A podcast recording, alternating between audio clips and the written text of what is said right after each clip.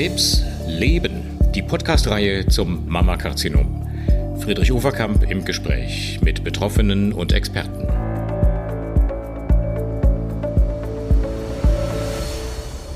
Hallo, liebe Hörerinnen, liebe Hörer, liebe Patientinnen vor allen Dingen. Wir reden heute in unserer Reihe zum Brustkrebs mal über eine besondere Form des Mammakarzinoms, das sogenannte triple-negative Mammakarzinom. Der Begriff ist für viele Frauen, die damit zum ersten Mal äh, konfrontiert werden, auf den ersten Blick vielleicht ein bisschen merkwürdig, vielleicht auch ein bisschen erschreckend. Ähm, aber wir wollen mal erläutern, was es damit auf sich hat. Und Sie werden auch gleich hören, dass es heute deutlich bessere therapeutische Chancen gibt bei dieser speziellen Form des Brustkrebses als noch vor einigen Jahren.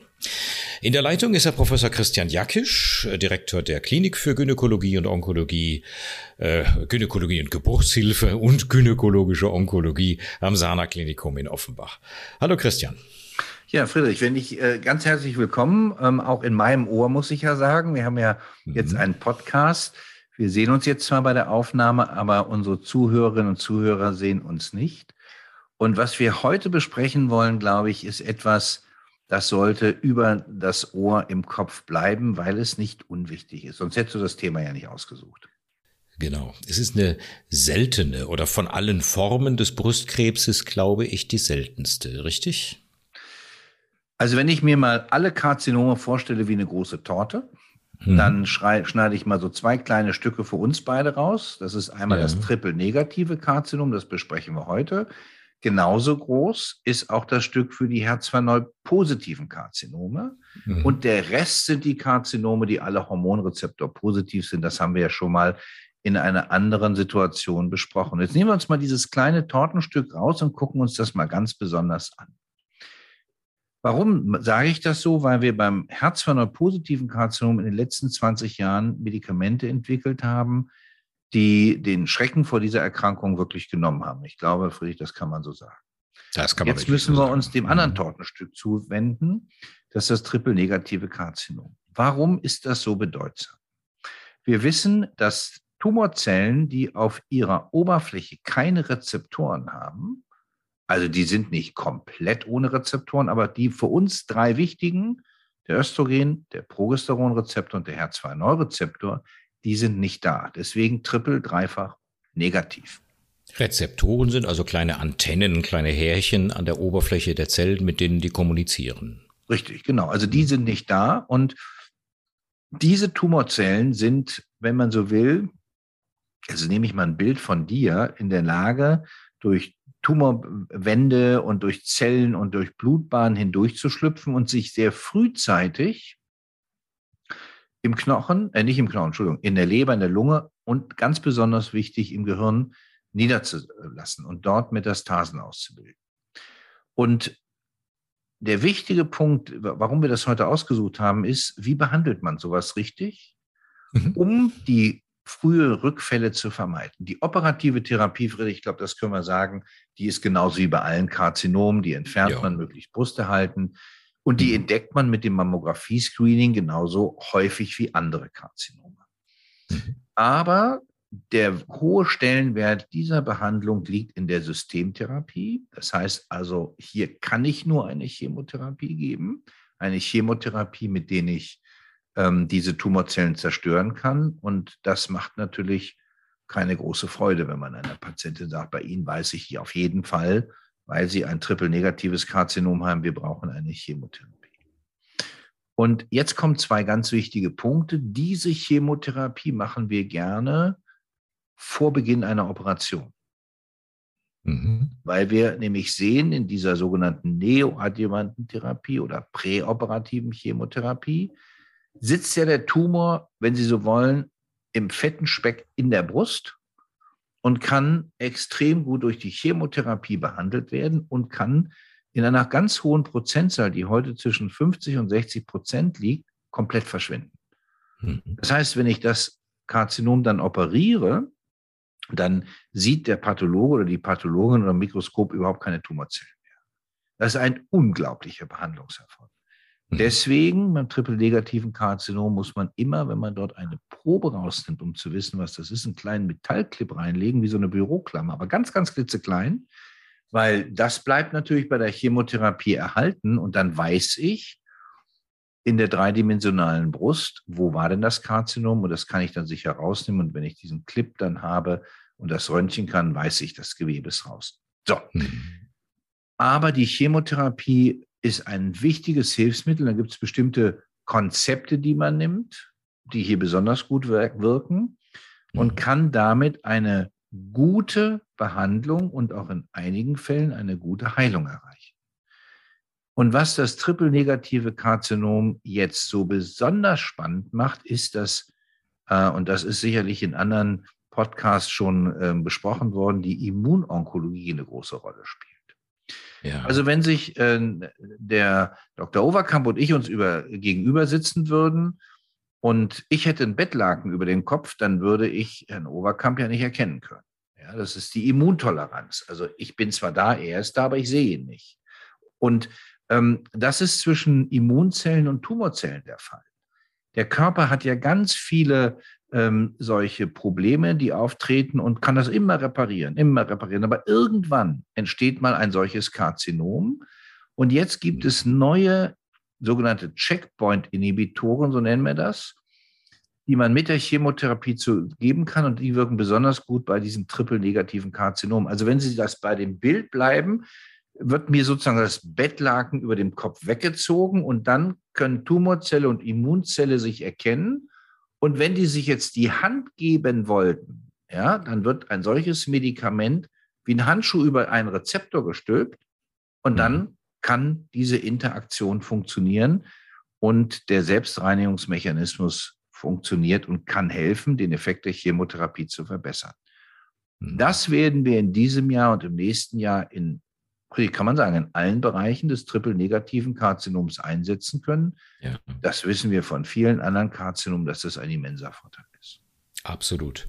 Und das ist, glaube ich, auch ähm, der entscheidende Punkt. Es gab über sehr lange Zeiträume nur Chemotherapie, weil man ja eben dieses spezielle Karzinom, weil es keine Hormonrezeptoren trägt, nicht mit Antihormonen behandeln kann, weil es keine HER2-Rezeptoren trägt, nicht mit entsprechenden Antikörpern. Und es blieb lange Zeit nur die Chemotherapie. Und durch diese neuen, von dir sehr schön eben beschriebenen immunonkologischen Medikamente gelingt es, eine solche Stimulierung von Abwehrzellen äh, zu erreichen, dass äh, dadurch auch eine sehr effektive Behandlung der Karzinomzellen möglich geworden ist. Und man hat angefangen ja zunächst mal im fortgeschrittenen, im metastasierten Stadium und jetzt holt ihr diese Immuntherapie immer weiter nach vorne. Ne? Ja, weil wir von den internistischen Onkologen gelernt haben, die das bei vielen Erkrankungen einsetzen. Ähm, mhm. Und vielleicht kann man sich es noch ein bisschen äh, plastischer vorstellen. Und, und, und wenn Sie sich mal vorstellen, was jetzt gerade gemacht wurde, der Arc de Triomphe ist ja eingehüllt worden. Jeder, der in Paris war, hat gesehen, wie er aussehen könnte. Aber erst wenn die Plane wieder weg ist, weiß man, wie es ausgesehen hat. Und die Immunzellen haben ja ein Gedächtnis. Und ja. das verändert sich ja auch. Also es ist ein mhm. so faszinierender Bereich, den wir heute für unsere Patienten einsetzen können. Nur eine Sache ist beim triple-negativen Karzinom wichtig und das würde ich gerne noch anbringen. Das ist die, der hohe Anteil an genetischen Veränderungen. Das bedeutet also, diese Karzinome können besonders gut in die Rubrik der erblichen Brustkrebserkrankung fallen. Das heißt also, wenn ich eine Frau habe, die ein triple-negatives Karzinom hat, dann sollte ich unbedingt wissen, ob eine Mutation, also eine, eine Störung in, in der genetischen Komposition des BRCA1-Gens vorliegt oder 2-Gens. Ich glaube, das dürfen wir hier noch sagen. Mhm. Das kann man an einer Blutprobe messen. Mhm. Und jetzt kommt der entscheidende Punkt für, für dieses und das nächste Jahr, dass man nicht nur weiß, das ist ein erblich bedingtes Karzinom, sondern man kann es auch mit einem vollkommen neuen äh, Medikament behandeln. Es ist ein sogenannter PARP-Inhibitor auch eine Tablettentherapie, die dieses Signal, also diesen Rezeptor, wenn man so will, oder dieses Signal als Ziel für die Behandlung hat. Und das, glaube ich, ist eine deutliche Verbesserung. Die klinischen Studien, die das zeigen, zeigen, dass es ein guter Effekt ist. Und was ich gerne noch möchte, dass das unsere Zuhörerinnen und Zuhörer mitnehmen, dass wenn eine solche genetische Veränderung gefunden wurde, dass man dann alle weiblichen Familienangehörigen, also Schwester, warte mal, Schwester, Mutter und Kinder, also alle, die sich im Stammbaum die Hand geben, muss ich jetzt eben mal überlegen, wer das alles so ist, äh, dann zu einer genetischen, humangenetischen Beratung schickt, weil man ja gerne wissen möchte, manche wollen es auch gar nicht wissen, das muss man auch akzeptieren, ob so eine Veränderung vorliegt. Und das ist aus meiner Sicht ein Meilenstein, weil von einem Elternteil muss ja diese genetische Veränderung kommen. Und dann würde man ja gerne wissen, wer ist betroffen, wer ist nicht betroffen. Und die, diejenigen, die nicht betroffen sind, für die gelten ganz normale Vorsorgemaßnahmen. Aber für die jungen Frauen, bei denen man eine solche Veränderung herausgefunden hat, die brauchen dann eine intensiviertere Früherkennung. Ja, mhm. um, um einfach dann solche Karzinome ganz, ganz, ganz, ganz früh zu erreichen mit einer sehr, sehr guten Behandlungsmöglichkeit.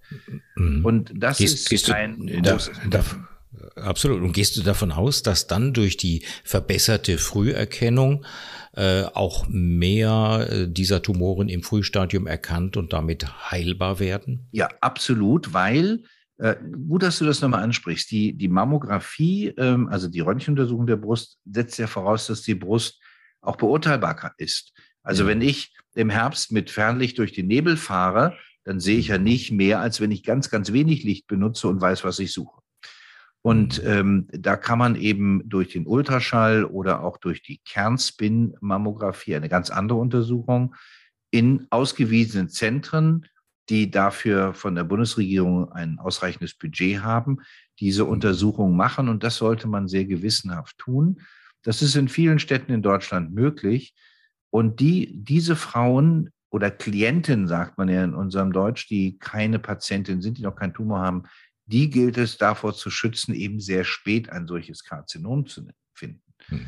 Und wenn man ein solches Karzinom findet, das zwischen fünf und zehn Millimetern groß ist, das ist so eine halbe Erdnuss, oder eine mhm. ganze Erdnuss, also wenn sie geschält ja. ist, ne? ja, ja. dann äh, haben diese Patienten eine exzellente Heilungschance. Und da müssen wir hin.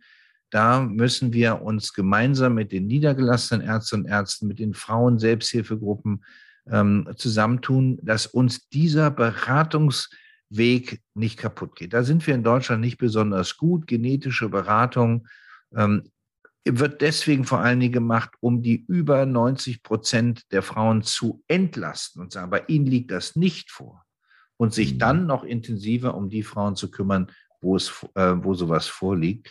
Und dann kann man die Behandlung sehr gut machen. Und vielleicht als letzter Satz noch dazu, in den letzten zwei Jahren haben sich so viele neue Medikamente als wirksam erwiesen, die man gerade bei dieser Krebsform einsetzen kann. Und deswegen würde ich einfach Ihnen nochmal ans linke und ins rechte Ohr von Herrn Dr. Overkamp und mir legen. Gehen Sie in ein zertifiziertes Brustkrebszentrum, wenn Sie sowas haben.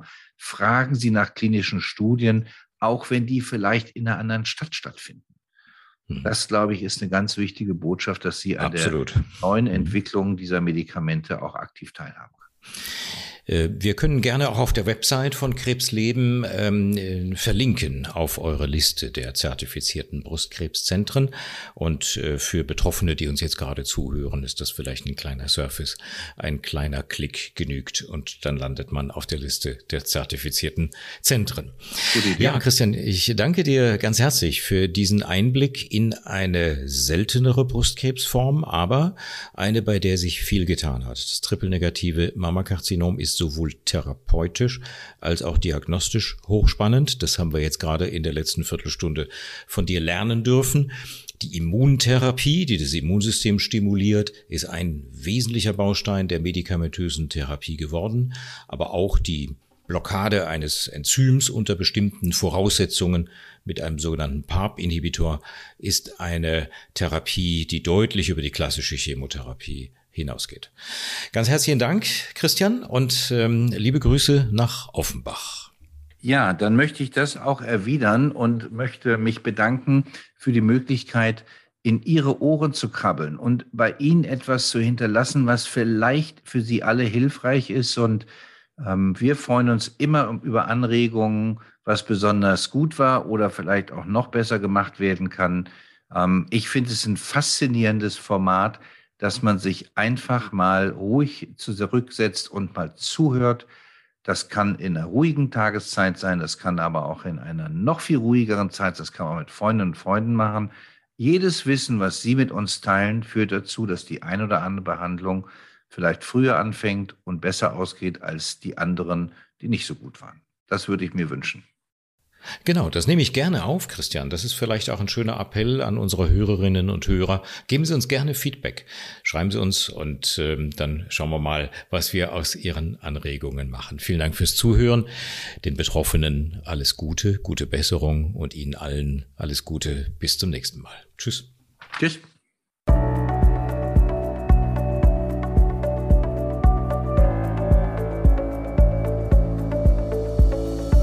Krebs leben. Die Podcast-Reihe zum Mammakarzinom. Friedrich Overkamp im Gespräch mit Betroffenen und Experten. Mit freundlicher Unterstützung von Sando Deutschland und Hexal.